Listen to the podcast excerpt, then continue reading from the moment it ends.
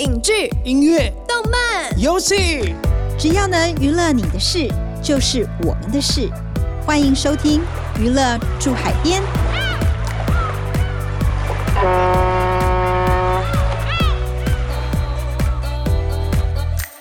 欢迎收听由静好听与静周刊共同制作播出的节目《娱乐住海边》，我是静周刊娱乐产业组记者向怡斐。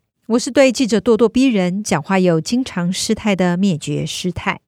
今天我们要来跟大家聊一聊一部新上映的国片《车顶上的玄天上帝》。这部电影呢，是出自担当导演的黄文英以家族故事为灵感所改编的电影。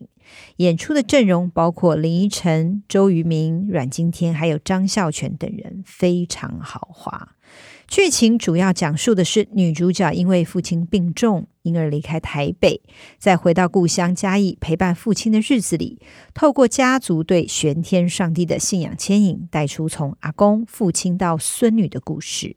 呀，人生如戏，戏如人生。这一集我们就来说说车顶上的玄天上帝背后的真实人生。还没有看过电影的听众朋友，可以听听曾经发生的故事。如果已经看完电影，这些故事也会让你更有感触。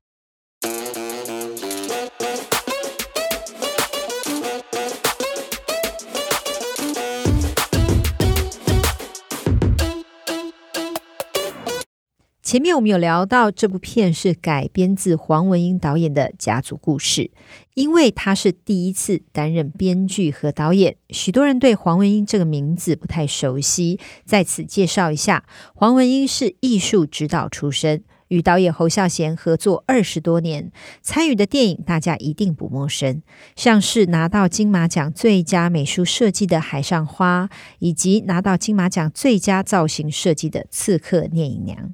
这次怡斐挖掘到很多电影背后的真实故事，尤其导演的阿公更是这部片的灵魂角色，可以说没有阿公就没有这部片。没错，黄文英提到阿公是改变他人生最大的人，可以说是形塑他价值观的启蒙导师，不止带他进电影院看了很多电影，同时也带他去旅行，让他认识外面的世界，也是第一个。让他面对生死课题的人，在阿公过世那年，黄文英才小学五年级。所以在这一次的访问当中，黄文英分享很多阿公的故事，虽然没办法全部写进剧本，但是从这些点滴当中，还是能一一堆叠出阿公的人物特质。嗯，这样听起来，黄文英和阿公相处的时间也只有短短的十一年呢。那关于黄阿公更早期的故事是怎么来的呢？这部分就不能不提到第二个对黄文英影响很深的人物，也就是黄文英的父亲了。大部分的故事都是父亲告诉黄文英的。他说，在父亲生前陪伴他做化疗的那段期间，父亲跟他分享很多关于自己和阿公的故事，像是父亲小时候遇到嘉义大地震，阿公经营的旅馆被震毁，当时大家都睡在圆环里，不敢回家。可是阿公却把身上所有的钱都拿出来去买文具当奖品，办一个家族的歌唱比赛。没想到阿公可以这么无私诶，诶，大地震之后应该钱会不够用吧？然后而且家族还那么大，他还要办家族歌唱比赛，把家族的心情看得比自己还重要。诶，真的这个阿公真的很令人敬佩。是的，而且真的很可爱的是，当时黄文英的爸爸比赛没有赢。因为这件事情一辈子耿耿于怀，这件事也让他的爸爸从此不敢大声唱歌。没想到这个歌唱比赛对黄文英黄爸爸的影响这么深。对呀，除此之外，关于阿公的做人做事，黄文英还分享另一个故事。听完真的对阿公敬佩到不行。一九四五年四月初，就是美军来轰炸火车站之前，所有都被烧一弹，炸个精光，然后都烧光。我阿公就连夜赶快请那个牛车送他们回那个眉山，就是珊瑚老家，我阿妈的老家。然后他把他身上所有的钱全部买了箱，因为其实他，我爸说，其实他也应该知道，在战乱的时代，现金是最不值钱的。因为改朝换代，你的日币将来有什么用？可是你又能够买什么？嗯，可是路上有那个香蕉干，因为大家都饿了，所以他说其实那个香蕉是小时候很喜欢吃的，可是那时候饿到。饿到很饿的时候，你就想香蕉干吃的胃好痛，可是还是觉得就全部都把它买了香蕉，然后他们就回到老家去，就住了将近一年，然后等光复以后才又回来，又继续上学，因为新的政府来。对对对。嗯，黄文英说，她觉得看一个男人要看他面对困难时的表现，这些都影响他看人。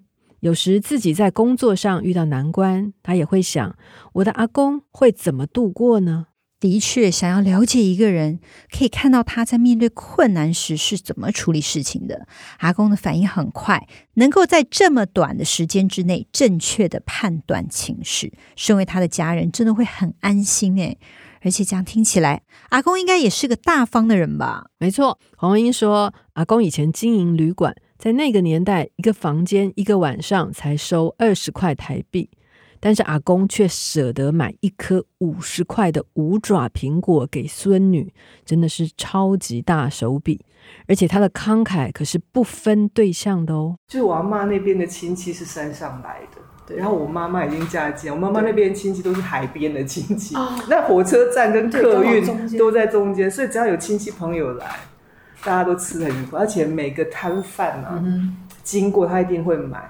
我本来有拍，可是只是剪不进去啊。嗯，我小时候记印象很深刻，我阿公丧礼的时候，这些摊贩都来了。其实我是我阿公，就是做人就是做这种，就是就是那种待人很大方。我觉得大方就是我可以在他身上看看，有一种对。可是他的大方又是那种。他不会带给别人压力的那种，他又很从容自在。他做人都是给人家留余地的那种。所以有时候我看到，比如我看到侯导，也有某一部分像像他的像我阿公的性格吧，对，就是很很大气，很很很大气。嗯，哇，这段好有感染力哦！可惜最后没有被放到电影里面呢。对。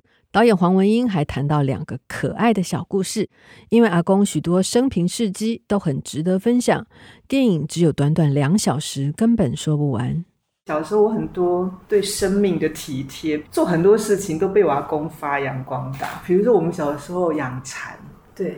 我们会养到嘉义的商业都不够，我阿公他打电话请那个梅山，然后他打电话给他那个嘉义客运的朋友，叫他那个收好几大麻袋，因为只有嘉义客运有跑那个梅山，所以我们是养蚕养到我阿公去找木工进来定层架，比这间房还大的这个所有边缘，他定那个层架，所以层架里面有那个大的竹皮子，对对猪皮子，然后我们是一层一层，我阿公还教我们就。怎么做那个葵形，就是那个扇子，嗯、那个蚕吐丝。因为蚕茧你要先泡热水，然后它会自己去削竹子，然后把它做成扇子的架子，就是竹扇的扇架。是、啊。然后我们会把丝铺排在上面，所以我们做好多扇子。你看我阿公要是懂得做生意，他就是没有。然后很多那个那时候在做那个蚕丝被都来跟我们要，然后我阿公也都很大方的送人。然后我像我们养金鱼。从小小一个小缸，然后到就是那蚕丝架之后就变成鱼缸。我那鱼缸是整个，我阿公找人家定制鱼缸，因为 因为那个水压是要经过计算的。对。然后我阿公可以坐一趟三轮车去到南门圆环，对，来回要十五块。然后我就跟我阿公说，为什么每次都只买两块半的鱼饲料？因为他他要吃那个小鱼是会活的。对。对我阿公说这样才新鲜呢、啊。哦，看来阿公不只是大方，而且还很体贴，根本是新好男人的代表。哎哎，这样我很好奇，电影里面提到阿公很多才多艺，那现实生活中也是如此吗？没错，阿公就是这么狂，这么有才。像他的手很巧，会把金鱼的突变种放在一缸，然后交配出来的尾巴就会更漂亮。而且他过年呢会去雕刻这个水仙的球根啊，哈，来控制水仙开花。它不会只长叶子，因为水仙很容易就不开花，所以你要先雕这个球根，让水仙在除夕那一天晚上刚好可以开花。哇，阿公真的很厉害，而且也很有雅兴诶，而且这已经不只是兴趣，说是斜杠也不为过了吧？呀，而且不止这样哦，阿公还会唱北管，会唱这个《二进宫》里面的李燕飞，就是男扮女装，因为以前北管几乎都是男人参与的，所以女性角色也是男扮女装来表演。阿公票戏也有模有样。哦，阿公真的是非常懂生活的人哎，无论是精神层面或者是生活层面，感觉都是很充实，而且还不止如此。听说阿公还很会烹饪哦。没错，黄文英说，阿公曾经跟他讲哦，人没有结婚没关系，可是一定要有兴趣，兴趣就是你寄情的地方。想必阿公的内心一定是非常的富足。除此之外，味觉也是黄文英回忆阿公的重头戏哦。阿公不只懂吃，还很会做菜，而且还是师傅等级的呢，是有功夫底的。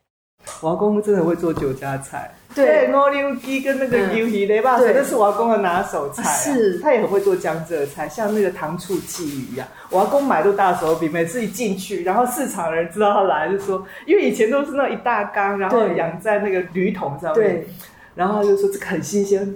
然后我阿公说好，你帮我把那个鳞去一去。然后我阿公整整桶都买了。然后我们那一天，我阿公就会做那个糖醋鲫鱼。我阿公很懂得吃，所以我就觉得你对家乡的爱，乡愁有时候是跟味觉对连在。我有时候会想到我阿公的时候，如果我说是因为某闻到某种味道，就会想起瓦工。因为有时候我到后来我都忘了瓦工的声音了。可是我有时候闻到某种烟味。哦，因为瓦工又喜欢穿那个毛衣的背心跟那个 set 就是那个衬衫。对，他抽的那个新乐园的香烟会留在他的毛衣上。那有时候我搭他的脚踏车，我就闻到他的烟了。所以有时候你会烟闻到烟味，我也会想到。嗯，真的是既幸福又感伤。这样看起来，阿公带给黄文英的影响真的是方方面面。回到片名，既然这部电影叫做《车顶上的玄天上帝》。代表信仰是他们家族很重要的一环，对吧？是，这边就要讲到黄文英为什么要拍这部片的原因了。最早他是想写一本散文，连书名都已经想好了，叫做《火车站前中正路》。因为呢，阿公当年经营的旅馆就是在嘉义市火车站前的中正路上。黄文英原来想透过一篇篇的散文，记述以阿公为主，家族百年来的故事。其中描述祖孙情的车顶上的玄天上帝，就是最早完成的一篇。玄天上帝呢，也是他家族六代的信仰。黄文英说，将近二十年前，他拍侯孝贤电影《最好的时光》期间，因为开车发生了几次事故，他妈妈就给他两张玄天上帝的符，一张贴在车顶，一张做洒净。洒净贴符的过程正好被侯孝贤导演看到，侯导觉得很有趣，知道他家的信仰以后，就建议他可以拍一部家族故事的电影，片名呢就可以取作《车顶上的玄天上帝》。这件事情不断累积酝酿，直到今年影片才终于完成。嗯，这故事也太可爱了。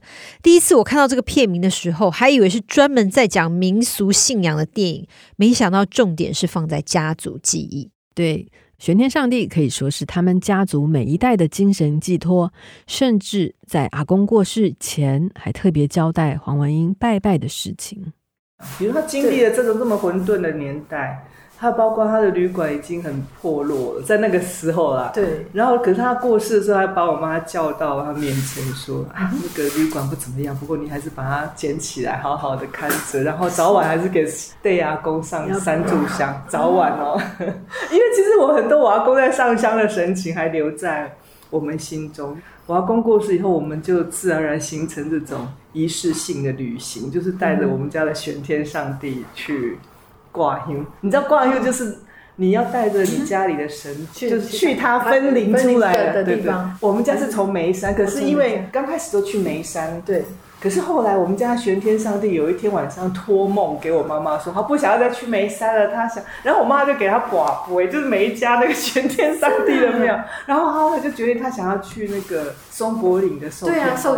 后来我才知道那边是所有玄天上帝的主庙都是从那边分灵。那个松柏岭非常的有，它非常有。从我去美国，那这三十年来，只要我有在台湾，对，或者是我不拍戏，我后来就会刻意把三月初三的前一个礼拜留下来。然后就陪着我们家玄天上帝去挂。看来玄天上帝不只是心灵寄托，而且还维系他们整个家族的情感。我记得以斐在采访本片的摄影于静平的时候，他有提到拍了一场家族进香的戏的时候，深刻的感受到玄天上帝与导演一家人之间的连接。这一段也蛮令人动容的。我们来听听看他是怎么说的。然后讲到这个，我就想到有一场我们拍把全天上帝请回那个庙，就是他们家族的一个仪式。你知道那一场很简单，可是我我是哭到不行，因为我是看到导演，就是你可以感觉到他有一个上帝的视角，就是你会感觉到他是怎么爱他的家人跟他这个家族。我觉得那个戏反正就是很正常到不行，但是我看到他在看。那个景象我好很感动，很感动。然后我就看到他一个身躯，然后很谦卑在那边看着所有，然后让所有事情发生。然后他很安静，不去干扰，但是你可以知道他在观察。嗯哼。然后你可以知道他一直在看什么。然后我们两个有时候常常会拍着拍着，看我们两个会对望一下，然后就会笑一下，或者是我会看到他也默默在掉泪，然后都会觉得。啊、哦，很对，我觉得那那一刻是做电影的精髓吧，就是某一刻的那种心灵，这种自然流露的情感真的是骗不了人的。最后呢，我们来聊聊电影里一人分饰两角的仔仔周渝民，他同时呢饰演阿公。又饰演女主角的男朋友，从年轻演到年老，又从四零年代来到了现代，与当年《流星花园》的花美男花泽类周渝民这个形象完全不同。在 F 四解散之后呢，周渝民就专注在演戏。从二零零一年出道到现在呢，已经饰演超过三十个角色了，也看得出他不断的精进演技、转换戏路的努力。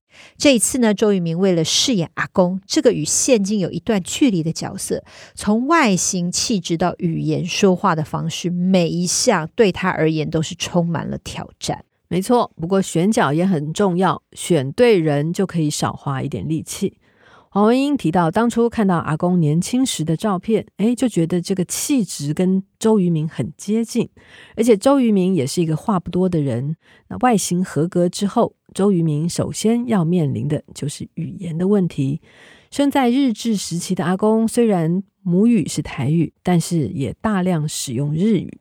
所以那个时代的台湾士绅阶级说起台语，除了比现在更古雅，有时也会夹杂一些日语或是残留日语的痕迹。不过最大的问题是周渝民呢，他是在宜兰的眷村长大的，几乎是不太会说台语。我觉得就算是他会讲，可能也是没认凳哦。是的，导演黄文英也是这么说的。所以这对周渝民来说就是很大的挑战。这次呢，他特别请到了师范大学语言学与比较文学的吕美清老师，以及老师博士班的日本学生，请他们分别担任周渝民的闽南语和日语老师。细节的部分，我们来听听导演怎么说。刚开始教他是真的从很基础的五十音教起，可是后来就是那个速度没办法，啊、然后他就是一句一句帮他把它录下来，因为那个他就他有一个学生就是早稻田来的，就帮他那个日本人就帮他一句一句把它录下来，然后给仔仔听，然后每次只要拍到阿公就是需要讲台语或者是我那个语言老师都会来现场。然后我就会给他一个耳机，因为我们收音的时候有耳机，就让他听。如果这一条这样 O 不 OK？然后哪个地方没有讲好，就再来一次，再来一次。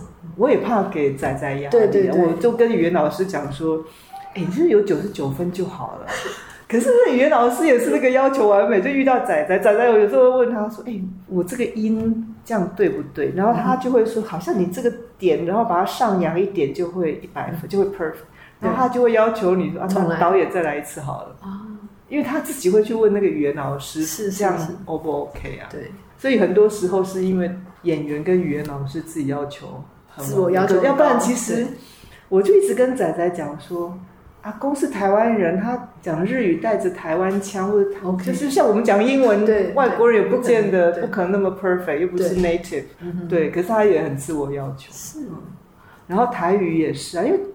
毕竟老一辈人讲的台语又比较，嗯、他们习惯用的语尾助词跟现代人又不大一样，嗯、所以你你还是要缓下心来。然后他们的台语又比较古雅一点，嗯，嗯所以他我们那个语言老师，因为他也是台语文的专家，所以他会知道以前的人口语助词不会讲说妈或妹这种啊，或者说以前我阿公那个年代的人，他们真的因为受日语的影响，所以他们会台语跟日语的。尾音，所以你去看那个仔仔里面有那个瘦嘎啦，那嘎啦就是日语的尾音嘛。你告我 give give 用，就是他一他不是买那个画吗？你告我 give give，嗯，然后他就会说，他说我很紧急，然后他就会说哦喜安那嘎啦，所以那个喜安那嘎啦，那个日日语里面的瘦嘎啦，就是他就会把它，他就会台语夹杂讲，那我就觉得他这个是他跟语言老师的用心嘛，我觉得也挺好的。第一次要面对两种陌生的语言，周渝民真的是很不容易。好了，今天我们聊了这么多，相信大家对于车顶上的玄天上帝男主角的原型能够更了解，而且呢，深知这个角色的魅力所在。电影正在热映中，也推荐大家进电影院支持这部好电影哦。各位娱乐驻海边的听众朋友们，对于这期节目有什么样的心得回馈，欢迎留言和我们分享哦。我们下次见，拜拜，拜拜。感谢听众收听，也请持续锁定由静好听与静周刊共同制作播出的《娱乐驻海边》，我们下次见。想听爱听，就在静好听。